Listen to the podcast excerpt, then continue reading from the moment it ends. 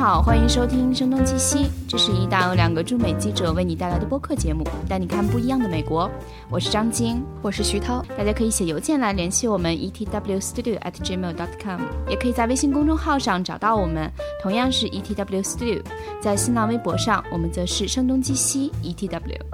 那在这次节目开始之前呢，我们可能有几件事情要说。首先，第一个是关于一个更正，因为上一次的关于未来交通这一期节目播出之后，有一位叫做 John Wang 的听众就写来邮件指出了我的一些错误。那其中第一个是说微软的总部所在地是在 Redmond，而不是 Richmond。这个的确是我说错了，因为 Richmond 是 San Fran 呃旧金山的一个区，我可能平时说的比较多，所以当时说的时候就有一个口误。然后第二个，他指出的说这个西西雅图和东西雅图的这个概念，呃，这这个中文翻译我我其实是说的不对，因为当地的说法其实称呼是 East Side 或者是 West Side，其实更好的翻译应该是就东边的、西边的。而在只要你说是 Seattle，可能更多的意义上说的是就 Downtown 这块地方，而不包括华盛顿。湖以东的那那那个部分，所以这个我也做一下更正。我也正好是昨天刚刚收到呃一个听众，其实我很意外，他知道他是我的听众哈，因为他是在我的 Instagram 的私人账号上跟我联系的。然后他说他自己是在伦敦，他是专门研究生命科学这一方面领域的，然后平时对这些对创业公司啊呃还有特别这些新兴的一些趋势也很感兴趣，所以他呃希望可能有机会呃有这样类似。的话题，他也愿意参与。其实我觉得这真的是一个挺好的方式啊，因为我们有些时候真的不太清楚我们的听众都是谁，但是我们大概知道他们应该来自世界上的很多地方，而且大家的职业。呃，范围都非常的广泛，一些兴趣爱好方面的知识可能都比我和徐涛要强很多，非常肯定有很多 knowledgeable 的听众朋友。如果你们有兴趣，我们也欢迎大家来参与我们的节目，做我们的嘉宾啊。我们也很好奇你们的呃生活、工作、你们的见闻。所以这位应该叫 Leo，呃，他在 Instagram 叫呃 If I Can Know。如果大家愿意在 Instagram 找到我是呃 Selina 下划线张。嗯嗯，对，还有另外一个那个是有好几个听众。会在有一些抱怨，说我们的可能嗯，在 O 如果他们是用 Overcast 这个软件来听我们的播客的话，会出现重复的推送的问题。对我们排查了一下，对，应该是喜马，就因为我们的播播客是。呃，托管在了喜马拉雅上，所以可能喜马拉雅那边有一些什么问题，我们也不是很清楚。所以我们接下来的计划可能应该是会搭建我们自己的托管网站，接下来应该会有一轮更新。有一点小小的补偿，如果在美国的听众，同时呃你自己有在家里做饭的习惯的话，我们这里有一些 Blue Apron，它是一个专门为大家呃生活之中递送生鲜的一个在线的网站，我们可以给大家一些呃 free。Code 这样就可以，应该第一次的服务是是 free meal 对吗？是一个免费的午餐或晚餐。所以如果你们想要这个服务的话，你们可以写邮件到我们的 etwstudio at gmail dot com 边，然后我们会送出免费的兑换码。如果就是或者想听更多的节目的朋友呢，其实我们呃一直没有很正式的去介绍过徐涛他自己还有一档付费的播客节目啊，是在三十六课的平台上叫硅谷早知道，是比较深入的了解硅谷最新的科技趋势。是，他也会有第一手的面对面的对一些嗯非常有意思的嘉宾的访谈啊。如果有朋友有兴趣去听更多徐涛的这档节目《硅谷早知道》的话，也可以写信到 ETW Studio 或者在嗯新浪微博“声东击西 ETW” 上呃私信给我们，我们也会送出几个免费的收听名额。但那个这个那个节目就跟科技更加相关，更加的深入，嗯，可能更多的就跟前沿科技投资呃未来趋势。可能更更相关一些，就没有这个节目这么轻松了。那那我们来说回到我们今天的这期节目，那今天这期的话题绝对会让很多人非常的兴奋，因为张晶他采访到了《冰与火之歌》的作者乔治马丁，而且在最开始的时候，他居然想要不去做采访，我就说什么你居然能够采访到乔治马丁，你居然还不去采访？所以啊，张晶张晶已经完成这个采访了，所以来说说这个过程吧。嗯，其实因为我和徐涛都有自己的一些本职工作，所以有时候赶巧的时候，一些日程确实是重叠的，并不是我们每天都安排的非常之满，只是说确实赶到那一天，我同时有三个事情，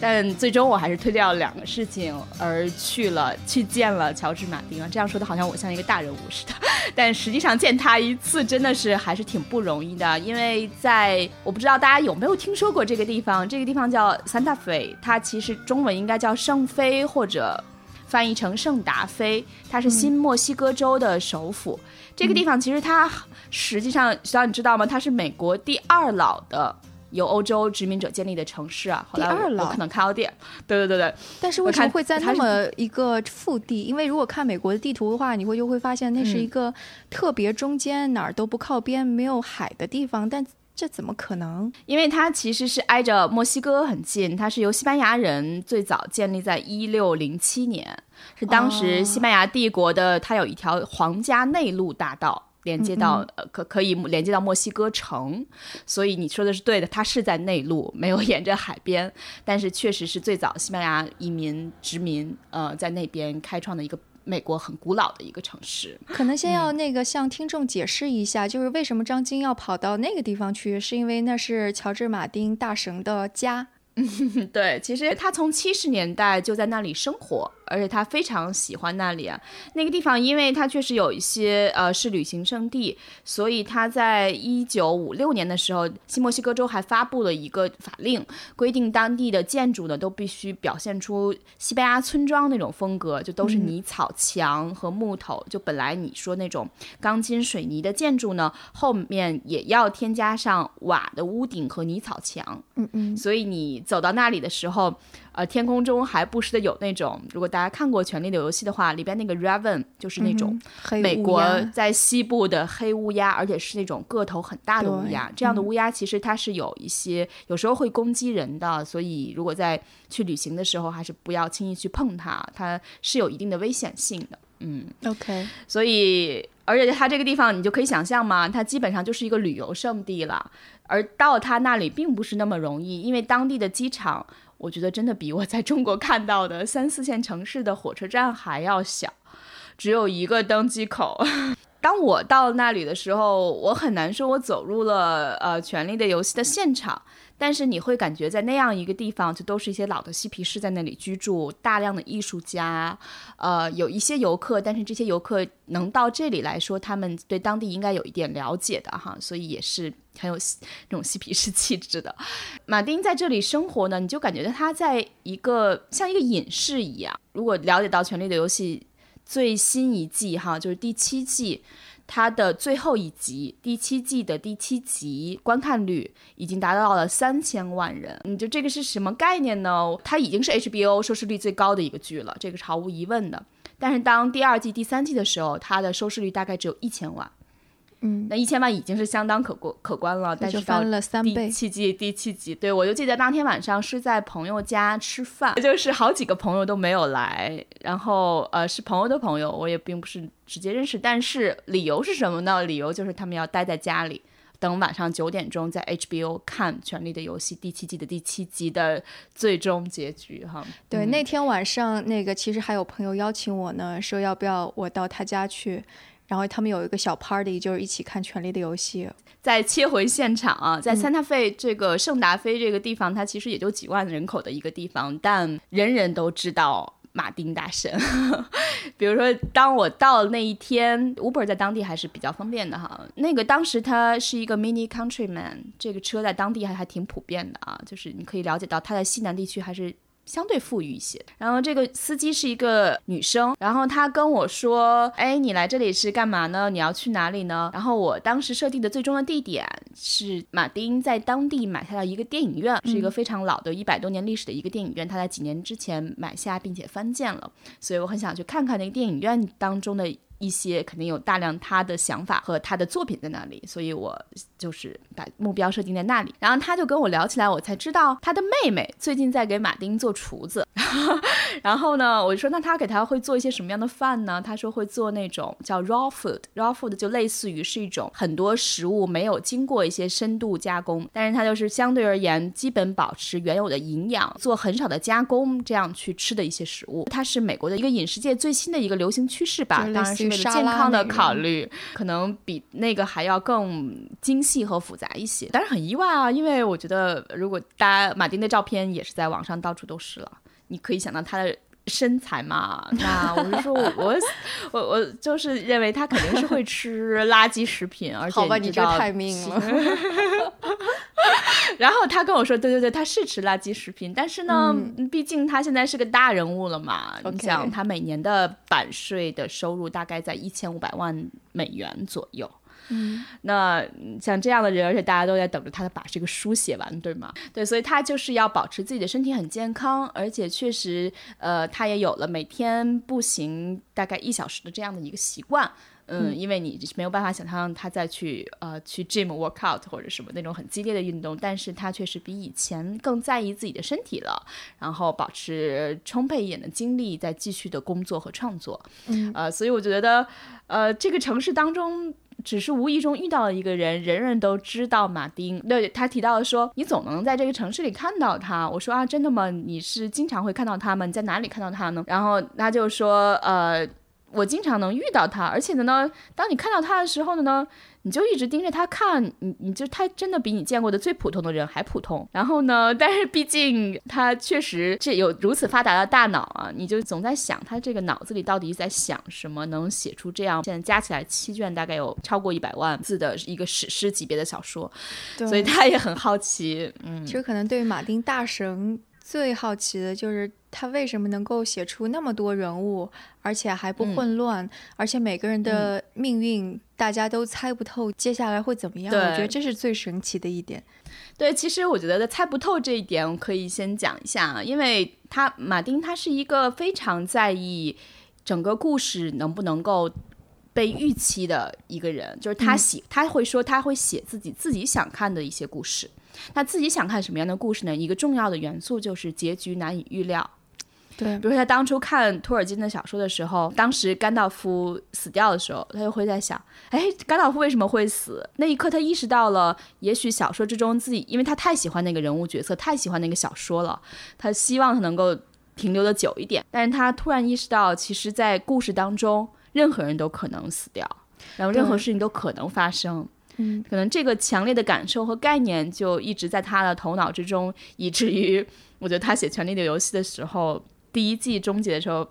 给我的印象最深就是 Ned Stark 啊，奈德斯塔克是吧？中文翻译成对。你当时去看的话，会觉得对是是非常 shock 到很多人的。对，其实我觉得我刚开始看这部片子的时候，这不是我喜欢的风格，因为它太过于那个阴暗和残忍了，所以我一般是激烈，而且就是它的那个就是裸露程度啊，还有这种暴力程度已经超出了我之前能够承受的程度。就一般这类的片子，我是。尽量去回避的，我不喜欢。嗯，但是我觉得有一点就是促使我不断不断的看下去，就是因为我不知道哪一个我喜欢的人物下一分钟就领盒饭了，然后于是这种这种东西就让我欲罢不能。而且我的确是那种，就是剧情越让我意想不到，我会越喜欢。我特别憎恶那种剧情会想得到的电影。就特像那个《指环王》，其实多多少少你能够知道，最后肯定就是一个开心的大结局，就是基本上还行。然后还有很多很多的，嗯，故事几乎也都是这样，好人一定得胜，坏人一定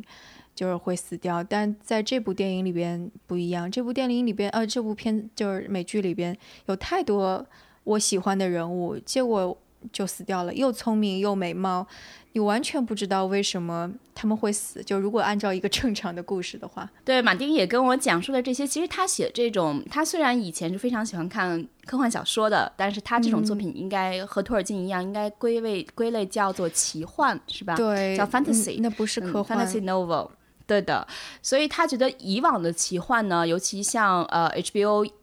不一定是 HBO，就是美国很多电视台放的这种奇幻，大多数都是给小朋友看的，所以播放的时间都是在晚上七八点钟啊。这个在中国是所谓的黄金时间，现在是不是也不存在这个黄金时间？大家估计都没下班。然后，但是在美国七八点钟通常是孩子睡觉前，可能吃完晚饭让他看一会儿电视的一点时间。所以你可以想象，在那个时间播出的奇幻作品，一定是暴力都是完全，就他的原话是说，暴力都是已经完全 clear，就是很干净，几乎没有太多残忍的镜头，更不可能有任何性方面的镜头。然后呃，整个的剧情也相对简单，好人就是好人，坏人就是坏人，没有中间的模糊地带。这个完全嗯不太是他的兴趣所在，他的他很。着迷于人性中的那种灰暗地带啊，就是他觉得人在很多时候都可能会做出一些自己日后会后悔的决定。那没有绝对意义上的好人和坏人，也可能为了一些某些时刻做出一些妥协性的选择。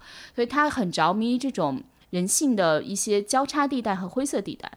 而同时，他对其实你提到性和暴力啊，这个不仅是我们，比如说我们在中国受教育，还是。强烈的受到中国的价值观和文化影响的，但即便在美国，大概在一三一四年，那等于是第三季左右，是吧？《纽约时报》或者很多的读者都会写信来。谴责就是言辞很激烈的谴责，为什么有大这么多的性的内容，而且用靠性去发展整个的故事情节？因为当中很多女性，她就很多比较实用主义的，可能嫁给谁啊，或者呃跟谁发展一些亲密关系之后，是为了自己能够活下去，或者是达到自己的目的嘛，就很实用主义的一个性的态度。但是马丁他的回应就是说，他因为看过大量大量的历史书。看过之后就会发现，性在整个的历史事件当中，整个的历史脉络当中是非常重要的一个因素。如果回避这一切的话，从根本上讲就是很虚伪、很不成熟的，而且会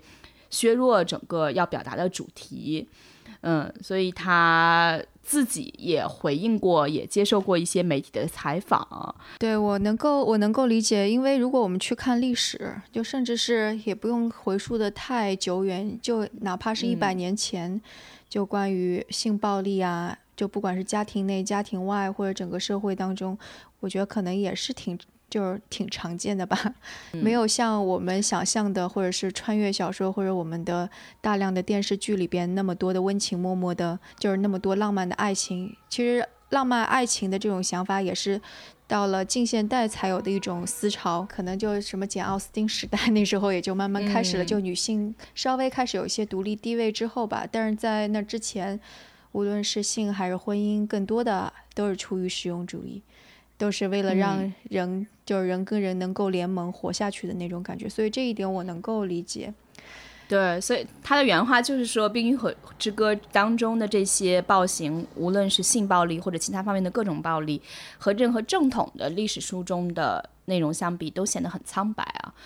而我像我也是认同这一点的。当然，在观看的体验和感受，这是也许另一回事，需要一定程度的接受和适应。但是。你是能够理解他他自己想用这种方式去推动情节和形成一种自己独特的表达方式吧？对，刚刚你说到那个，就是说他为什么会刻意的去让结局就意想不到，人物的发展意想不到，但这恰恰是我对那个美剧的第七季特别不满的一点。就是，就是，就是之前就就所有的前面六集都是在说勇敢不能够让你活下来，聪明不能够让你活下来，或者就是勇敢、聪明、美貌，或者所有的这一些都俱全，或者你血统的正统性都不能够让你成为最后的赢家。但是为什么到最后一季就变成了你有那个铁王位的最后两个铁王位合法继承人就走到了最后，就一定走到了最后？这一就特别是这个是在呃第七季第七集的大高潮的时候展现出来，我就觉得这一点特别不符合前面六季的逻辑。杨过和小龙女的故事，我 我就特别不能理解，就是就相当于是，而且这两个人符合所有我们之前在。其他影视剧里边或者小说里边的设定，有有才有貌又勇敢，受人喜欢，血统还正统，非常的正统，而且还理想主义，所以我就觉得这一点是，我觉得是一个败笔。但就是因为现在 HBO 的整个的剧的进度已经超过了书的进度，对对，后面从第四、第五季开始，剧情就已经开始偏离。剧作了，不过我也没有看过了，我就我就那个听听书听了两呃听听了两部吧，后面的我也没有听。对，其实大概只有第一季到第三季当中，每一季马丁是会写一集的，就是他会做其中一集的编剧。从第四季开始之后，呃，他也会适度参与，但是大家也会知道，第六季和第七季基本上书还没有写到这里嘛，所以很多时候还是编剧。当中，呃，一直占据了主要的主导，呃，而马丁自己呢，他也不是很方便对此发言，他还在辛苦的写他的第六部哈，距离上一部小说出版已经有六年的时间了，上一部应该是第五卷。二零一一年，所以还是给我们这些喜欢他这样风格的人留了一些 幻想，留了一些 重新弥补的区域。我希望他的小说里边不要这么写。对，所以真正喜欢他的作品的人，看过他的书的人，因为其实这是两类粉丝啊，或者严格意义上说有三种粉丝，这个粉丝中部分有重叠。一类粉丝，这是马丁跟我分分享的啊，他说有一类粉丝是叫呃。George R. Martin 的粉丝就是喜欢乔治·马丁的粉丝们，因为他在创作《权力的游戏》之前已经写过大量的小说，呃，包括他一直已经刚刚引进中国的叫《Wild Cards》，用中文应该翻译成《百变王牌》，一共有二十三册，他其中写了几册，然后同时作为一共有四十个作者，他作为其他所有的编辑，呃，这个书也是他关于超级英雄的一些故事吧，也是他。有一定粉丝基础的，他还自己写过很多的短篇小说，所以这一类人就是那种硬核的科幻粉丝或者奇幻小说的粉丝，他们在《权力的游戏》之前就知道马丁，嗯，但还有一类可能是通过看《权力游戏》的书，然后认识马丁和喜欢上他的，然后再接下来可能是看美剧。看美剧这个方面，有一些人，我想相信他是又看书又看美剧。我听过一些人，就是他看了美剧之后回头去看书的，而有一些人他只看了美剧，并没有看书。所以这些粉丝，他们每个人对这个故事啊、情节啊、喜爱程度的认识，可能是稍稍有一点差别的。但当中非常喜欢马丁书的那一批作者，他们其实是非常不耐烦的，包括很多人。我想徐涛，因为你看书，你可能也知道，在呃，George Martin 他的自己的博客上，他有一个自己的博客和网站，以及有一个叫啊 Westeros，就是嗯维斯维斯特洛，就是这个讲相当于是维基百科 for 那个权力的游戏。对这个网站其实是两个权力的游戏或者冰与火之歌的粉丝成立的网站。嗯，所以一直运营到现在，也成为一个基本上就维基百科式的权力游戏。这两个网站下面就有大量的一些抱怨之声，甚至有的会有一些言辞不是特别中听的，呃，一些泄愤吧，就是认为你不写书的时候都在干嘛。然后，呃，其实有时候也是。包括这次助理，他的马丁的助理就特意跟我说：“你不要问呃这些问题，因为这样会伤害他。”嗯，所以当时我也觉得，我也婉转的问了一下，可能写作方面的有没有可能会有文思枯竭的一些时刻啊？然后，但马丁自己倒是把这个话题绕回来了，他认为自己从来没有被受到文思枯竭的影响。这个在英文中有一个词叫 writer's block。然后他我就说就是。你相不相信 writer's block？然后他就说，嗯，我才没有被 block 住的，就是他认为自己没有完成第六卷，花了六年的时间没有完成，并不是因为自己文字被堵住了，而是随着这个权力游戏越来越成功，美剧越来越成功，太多的事情让他分心了，他需要去签售，很多地方邀请他去当地，呃，和粉丝见面，然后有各种各样的邀请，你可以想象，他即便坐着私人飞机。世界各地的旅行对他来说依然是牵扯大量的精力的，而他有一个习惯，他从来不用笔记本电脑，他用一个非常老旧的 Windows 诞生之前的 DOS 系统的电脑，我都不知道我们听众有多少人能知道 DOS 系统啊？应该很多人知道的，我觉得。你要相信我们的听众。他那个电脑也不能上网，就是最简单的黑白屏幕。他甚至用的写作软件都不是 Word，而是之前的一个呃，在 Word 诞生之前的那个写作软件，七十年代的时候诞生的吧。所以他只能回到圣达菲，坐在他那张桌子之前，打开他自己专用的这台电脑，才能去写作《权力的游戏》。而他只要离开这里，一切的时间他又没有办法去写作。当然，他可以构思啦，因为他很多的灵感有时候是来自去开车啊，road trip 的时候。但是确实，他的时间就变得越来越少，也写的越来越慢。嗯，所以很多粉丝们真的是啊，大量的抱怨之声吧。我其实从内心当中还是有一点点呃心疼马丁老师的，尤其看到他。工作还是很辛苦的，因为他还在给 HBO 做其他的剧，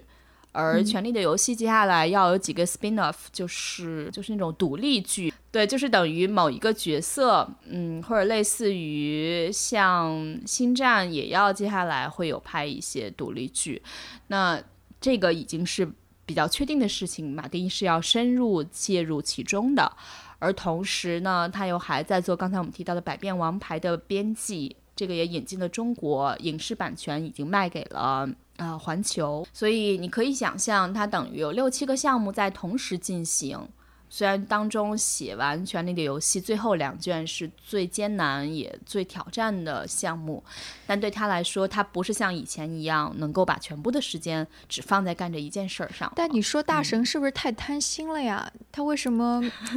不更加专注最就比方说对他而言最重要的事情呢？我觉得就是比方说编剧他用不着编那么多，所以大神也有贪心的时候，对不对？其实这个具体的细节我们并不是特别了解啊，尤其比如说像 HBO 这样的已经是非常有影响力、很有权力的一个机构来说，一个公司来说。我想他们在谈这些合同的条款方面，应该是有很多相互的之间的交易的细节说不定里边也有权力的游戏在里面。对，就必须我比如我不知道，我随便乱讲，我就说，比如说我们要把权力游戏全部拍完，或者按照你的意志去拍吧，他肯定想全部拍完了，收视率那么好。那你要额外为我们再往帮我们做一两个剧，只要挂上他的名字，他就对于 HBO 可能就是收视率的保证，对吧？我只是随便这么一说啊。我想他们，呃，而且同时我相信有些东西应该也是马丁很有兴趣去做的。比如说，我就问他有没有什么一直想写的，但从来没写过的，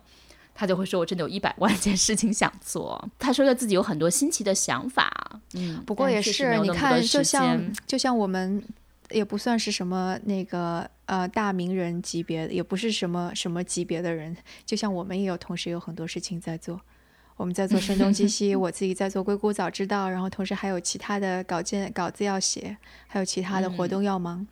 的确也是，不过这个扯远了。就是说回来，其实其实，在你进行采访之前，我还我还有跟你提过，说我有一个最最最最最想要了解的，就是他是怎么能够在这么多人物当中。保持每个人物都非常的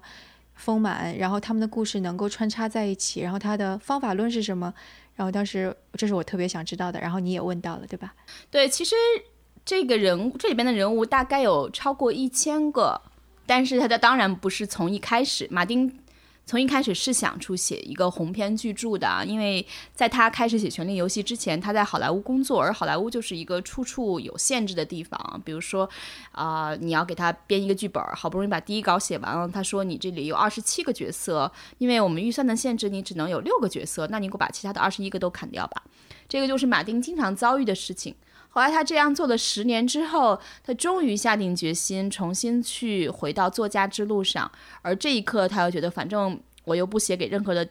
电影、电视剧，我只是想写书。那我想写什么写什么，我想写的多宏大就写多宏大，想有多少个角色有多少个角色，想加入战争、性、暴力一些你们认为禁忌的元素，我都不在乎，因为我只是想就是写书。他最初其实是跟出版社谈的是三卷。就是一个 trilogy，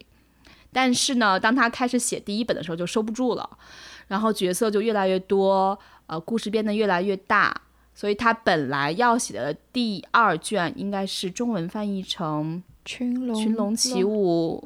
嗯，反正粉丝们都会知道是哪一本了。这本本来是第二本，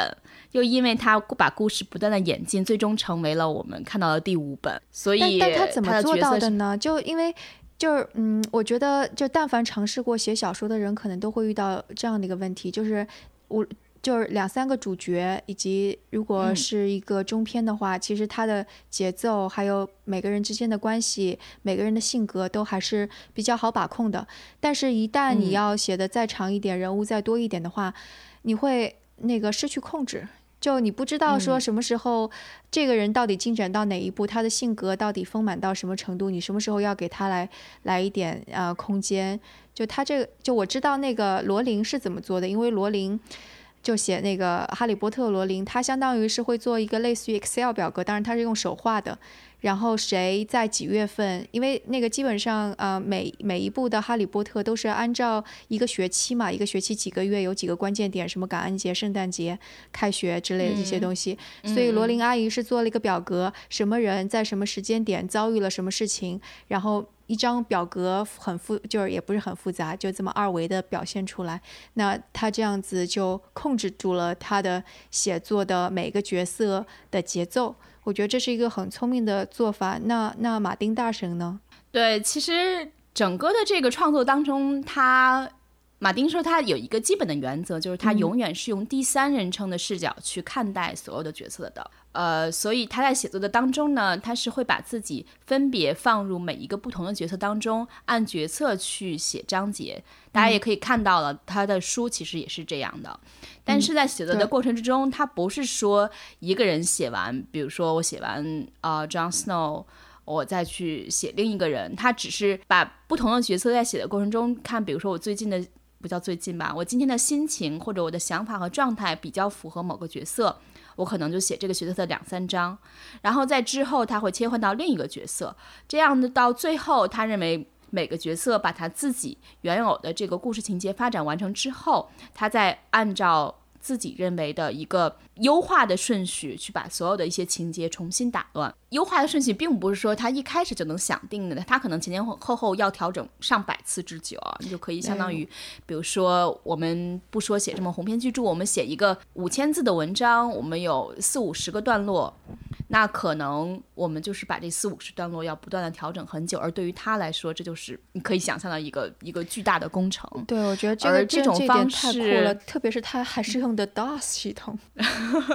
对，就是基本上他喜欢那种只是用来写字的一个机器吧，基本上就是一个数字化的打字机，可以。这样说他的那套工具，而他这套方法呢，其实并不是第一次在《权力的游戏》当中使用。就他的粉丝会知道，他以前写过《百变王牌》这套书，还在继续发展。它这个书呢，它简单说，它是一个项目。如果当中呢有四十个作者，这四十个作者就是每一个作者去写其中的一个角色，而马丁就在最终。把这些角色就像织毛衣一样，他用的 weave 这个词就是把它编织在一起。嗯，在可能最后编织起来，就像马赛克一样，他用的是那个 mosaic novel，就是等于马赛克小说的方式。这就是他独创的一套写作方式。但是写《权力游戏》就完全不同了，因为没有四十个作者，对，只有他自己。其实可能更好的一个类比就是漫威是怎么发展出一套那个漫威小宇宙的世界观的。因为漫威刚开始就也是那么多作者，刚开始一个英雄一个英雄，然后等到英雄越来越多的时候，他们是有意识的把他们彼此 串场到那个彼此的故事当中去。但是这个过程是非常漫长，非常多的作者以及经过了从一九六零年代开始的一点点努力到现在，但马丁却是他一以一人之力完成了所有的创作。对我曾经看过《纽约客》的一篇文章，是在两千呃二零一一年发表的。二零一一年其实就是《权力的游戏》美剧的第一季的上映的时间。嗯，然后当时其实马丁跟粉丝之间已经有了一些。可以说紧张的关系吧，就是粉丝一直在催稿，这个催稿一直延续到了现在。所以这篇文章的标题叫 Just Write It，就基本是你就赶紧写吧，因为这个呃有太多没有耐心的粉丝在等着看你的那个 下一部作品了。嗯，其实这我看这篇文章当中提到了一个细节啊，就是即便马丁大神他真的是大神啊，他把一千个角色如此摆布，但是他自己也会有出错的时候。而他的粉丝呢，因为可能粉丝是嗯深度粉丝们，他们自己会。我不知道他们有没有做笔记啊，但是他的很多粉丝对这些角色确实是非常的了解和清晰的，所以马丁最终和一个粉丝有一个非常呃深度的关系，就是他当他自己在写作的时候，写到某一个角色的时候，他这个对这个角色的过程之中有疑问，他会写信给这个粉丝，我当中啊这个人在呃我有没有写过他的某一个细节，然后这个粉丝就会回复他说你在第几。第几部、第几集中提到这个人是一个什么样的状态？所以，而他在写作当中中间也确实是犯了一点点小错误，比如说情节的前后不符啊什么的。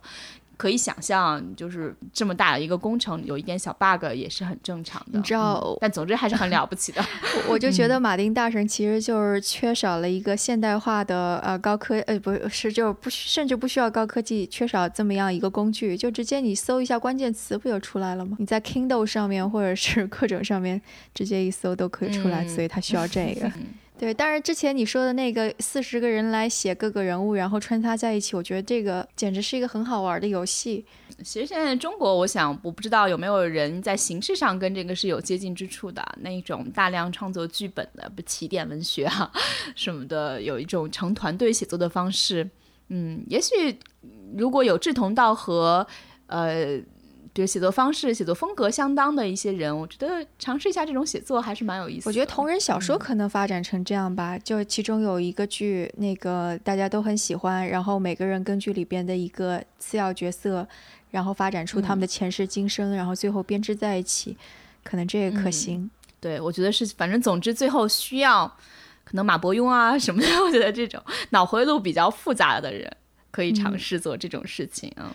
但是可能更多的作家，我想他们还是比较喜欢，或者写作者都比较喜欢很独自、很独立的那种写作方式。有时候合作性写作，嗯，中国古话叫文人相亲嘛，但合作写作其实也有些时候并不是一个非常那个合适的方式。比如说，他会觉得有些角色太过简单，有些情节太过。离谱，这个就是写作者不要太把这个当回事儿，就是要把它当成一个游戏，就我们就自娱自乐一下，可能这个可行，就别真的是一开始说我们要最后创造出一个漫威，然后每个人都觉得哎呀，我要奔着这个目标，我可了不起了，我写的特别好，那这个估计就成不了。对，其实我去采访他之前，我觉得对于一个作家来说，他的成长。经历是非常的重要的，他基本上他经历的一些重大时刻可能会影响他的价值观，而基本上我觉得写作即思考嘛，你的写作方式语言是可以长期锤炼的，但是你对这个世界的认知、你的想法，很多时候是受到你小时候的成长经历、你日后接触到的人、你参与的一些。重要的历史事件的影响，所以我是对马丁他的成长还是非常感兴趣的。嗯，呃，后来我也了解到，他问我从哪里来，我说从纽约来，然后他就说他是出生和童年是成长在新泽西，而他不仅是在呃新泽西，还是在新泽西一个比较贫穷的兰陵小镇，这个镇叫贝永。呃，这个小镇呢，它其实就是在港口边上，所以他父亲。很长时间就是那种码头工人，而他自己呢，和全家人就生活在那种低收入的政府提供的一些廉租房当中，而他父亲有时候还会失业啊，家里的收入情况也并不是很稳定，所以每当到暑假。同学们、周围的朋友们去度假的时候，他几乎没有任何的度假机会，而唯一的乐趣呢，就是在港口看着来自世界各地的货轮停靠，然后想象着他们是来自于哪个国家。他当然，他还有一个地图册哈，就是会看那个国旗相应对应的是哪个国家。最终呢，就是这种生活的有限的童年生活，然后可能推动了他去。靠自己的想象力不断拓展自己的对世界认知的边界吧。嗯嗯。然后他当时还有一个小爱好吧，他那会儿我觉得这个东西我小时候也有啊，就是那种鱼缸里边有很假的呃一些小植物啊、小石头啊，但是大家会拿那个鱼缸去养一些小龟。嗯，所以马丁当时他自己是有五六只这样的呃小龟的，在家中养着。但是呢，后来有一天不知道为什么那个小龟就呃会突然不见，再发现它的时候，就会发现它在冰箱底下已经死掉了。哦，然后他就会想，这些小龟，对这些小龟为什么会死掉呢？然后他又开始编故事，所以他的一切都是出于他生活中或者他童年时候的一些观察和想象。他是一个，就应该怎么讲？他是他家，对，他是用故事来自娱自乐的一个人。对对对对对对对，所以这是一个对他来讲非常本能的一个举动。他甚至就说，《权力的游戏》可能我都。最终源于那几个小海龟的故事，想想他们为什么一个接一个死去了。对，我觉得这很神奇，因为就是如果是观察小孩，甚至是我们联想我们小时候用故事来自娱自乐，这好像是人类的一种本能。就甚至是如果你去看那个是什么叫《人类简史》啊，或者这一些的跟那个探讨人类的这些著作，都会讲到说讲故事其实是人类社会到现在的一个特别重要的东西。但是为什么有的人就像马丁这样，或者是就他就能够把这个发展到这么复杂的程度？我觉得这是很神奇的。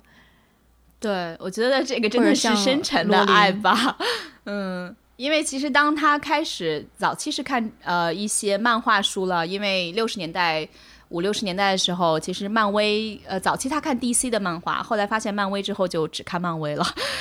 因为可能他漫威的人物形象更丰满、更有情感一点，跟 DC 而言啊，相比而言，这是我个人的看法。彼此交织。然后也 大概他，所以他对 Stanley 就是漫威的创始人也是非常的敬仰的。呃，他认为 Stan Lee 在五六年的时间发展出那么多的人物形象，到现在。那些被迪士尼收购之后的漫威还在使用这些人物形象去编故事，所以他漫威对他的影响非常大啊！就是因为看了大量这样的漫画书，所以他开始给漫威写信。所以在漫威的漫画书在一九七三年的时候还发表他写给呃斯丹利的一封信。然后当时因为那个信要。刊载你的信的话，会把你的家庭住址完全登在那个杂志上。嗯，所以呢，同样看漫画这些人呢，就会发现哦，这个粉丝的想法很有意思啊，然后就写信给他，所以他就可能跟漫威的这些粉丝形成了很好的朋友。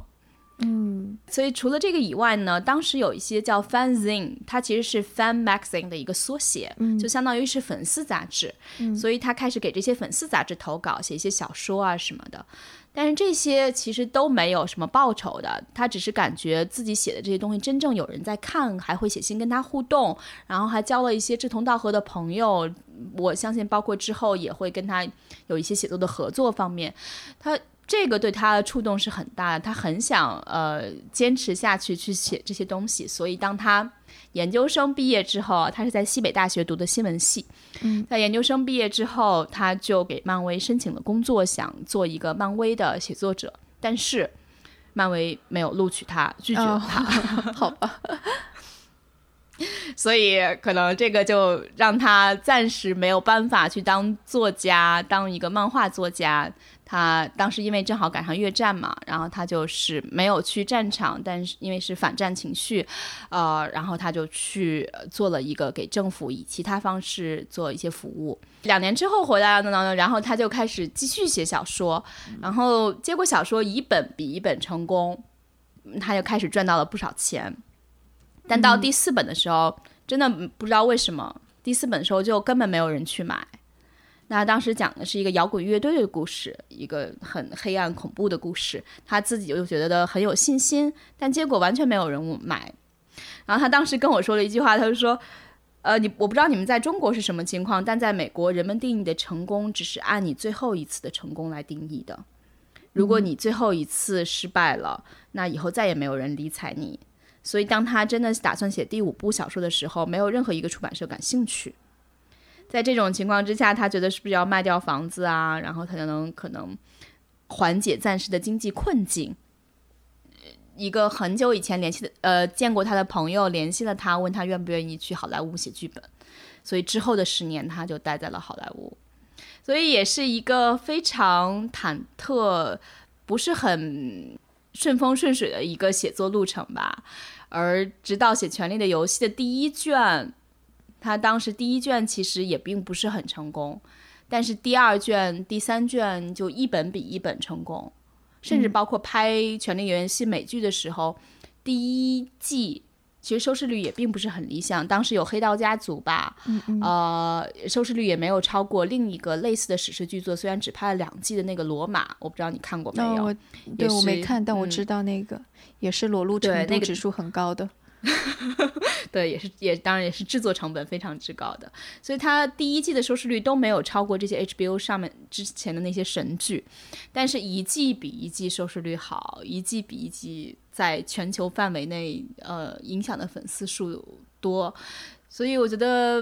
马丁他如果我们讲的朴素和质朴一点的话，他就是只是坚持做了这么一件事情，就是写作本身，嗯。而当中，任何的时刻都可能成功，可能失败，可能没人回应，嗯，但他就是可能很执迷的，很喜欢做这件事情。如果我觉得讲他所谓成功的理由的话，我也因为你每一刻就他的人生和他写作的东西一样，都是难预测的。对，这个这个又就有点像是一万小时定理定律这样。嗯，对对对对。而且我觉得他其实到现在来讲，也是一个非常的低调、呃单纯的人。单纯这个词可能不太适合形容他时髦，写出这么一个更加理想主义是吗？简单，不想搞得乱七八糟的。就是你会见到他的时候，虽然他是一个影响巨大的人啊，可以说是目前全世界范围内最畅销的作家。我觉得在这个意义上。就按唱按那个销售量来说的话是没有任何疑问的，嗯，但是他依然是非常的低调、很谦逊的一个人，而且他这么多年一直保持着一个习惯，只要他有时间的话，他会每年会去世界科幻大会，嗯，所以今年他也去了赫尔辛基，呃，包括网络上我听古大古大白话跟我讲，呃，大刘就是写《三体》的刘慈欣，嗯。也在这个赫尔辛基科幻大会上见到了马丁啊，刘慈欣也是我特别喜欢的一个作家，而且马丁其实是呃看过《三体》的哦，是吗？怎么评价？嗯，啊，我我忘了，好像是古大跟我说的，嗯，当然我我我会更加喜欢《三体》啦。如果要把《权力的游戏》跟《三体》做比较的话，哦，是吧？对，《三体》的那个构思比《权力游戏》，我感觉会更加。需要更多的脑力激荡在里边吧，嗯，脑洞更大一点。它不光是脑洞，我就觉得它很多就是在科幻当中描述一些，就比方说什么森林呃黑暗森林规则啊这些东西，我觉得是很很了不起的，因为这个没在历史上面它是没有没有被人说过的。就《权力的游戏》，它可能很多规则，就比方说我们刚刚提到的。呃，就是性虐待，就是性啊，还有这种的那个婚姻啊，还有就是彼此各个家族之间的战争，我觉得这个在历史上面多多少少都是有影子的。但是你作为一个科幻，你在想未来，你在想那个从来都没有发生过的事情，我觉得这一点《三体》是做的太牛了。嗯，纯粹靠想象力的一些构思，不过可能一个是科幻，一个是奇幻，可能还有有一点不大一样。嗯。但是我觉得他们俩如果在一起，应该还是有很多可以聊的东西。嗯嗯，而且我觉得特别有意思的是，其实马丁后来呃，我才知道他在每次的科幻大会上，他会有一个自己的 party，就是这个 party 是叫 losers party。嗯嗯，就等于是因为每次的呃科幻大会会评一个雨果奖，等于像科幻界的艾美奖或者电影界的奥斯卡奖这样的一个比较高的荣誉。而当中被提名的很多人，也许最终都难呃，都会都不一定会获得最终的奖项吧。而马丁自己也有过类似的遭遇，就大概在七十年代七六年的时候，他在密苏里的堪萨斯城参加科幻大会的时候，当时他被提名的两个作品就最终没有获奖。然后他会看到其他的胜利者们在那喝酒啊、庆祝啊，很开心，他就觉得自己要搞一个 losers party。就会觉得，呃，为什么失忆了不应该喝酒的，也应该度过一个愉快的晚上。所以他第一次是会在自己的房间内做了 losers party，而且这个传统一直延续到最近在赫尔辛基，他依然会有这种给失利者、失忆者们主办的一个派对啊。这个想法也能够也会度过一个愉快的晚上。我觉得我们应该 办一个 outsider party。对，我觉得其实声东击西那个在美国看美国其实也是 outsider，现在因为是就在美国时间更长，看中国也是 outsiders，所以我们以后要办一个 outside outsiders party。好主意，好吧，我我们接下来就可以找赞助商了，因为马丁他其实每年是有赞助商的啊，是吗？那好，那要向广告商们喊喊话，你们可以赞助我们声东击西，也可以赞助我们的 outsiders party。对，希望真的有有机会见到我们的听众和粉丝们。对对对，如果期待的，对，如果还有人愿意赞助我们，不说四十个人吧，什么五个人、六个人写几个角色穿插在一起的这个 game 这个游戏的话，也尽管赞赞助。或者或者不不，这个不需要赞助，这个只需 要来参加就行了，对吧？好吧，这个是我和徐涛之前没有对过词儿啊，所以有点 我我们就是就被马丁打开了脑洞，就觉得什么都很好玩了，是吧？嗯，对，我觉得他其实身上就是永远会有一些奇思妙想，而且他对于生活态度，他就觉得，呃，对于胜利这些事情，不管是艾美奖啊、奥斯卡啊，whatever，他你都不是要不需要特别严肃。那得奖了是很好的事情，没得奖我们也可以喝上一杯。其实我真的还是挺挺欣赏他的这个人生态度的啊。当然，他现在取得了如此巨大的成功，他依然在圣塔菲，在当地人们很喜欢他，不仅是因为他是一个成功的作家，喜欢他的作品。当地人跟我说，也觉得他是一个 good citizen，就是等于他为这个小镇、为当地做了很多很好的事情啊，包括买下这个电影院，基本上在美国西南部都是已经消失的一种现象啊，把它重新翻建，还可以有一些老电影一直在放映，而且他在当地也做了一些保护呃那种小狼的基金会啊，然后还有一个自己的呃互动博物馆叫 Mia Wolf。嗯，就等于是当中怎么像像什么呢？嗯，我不知道有多少朋友去过 Team Lab 之前在北京的那个展览啊，我听说是非常的火爆。它有一点点像一个科技，就是一个科技和艺术互动的这样的一个博物博物馆，当中有各种奇思妙想，那种感觉就像是进入了马丁的大脑。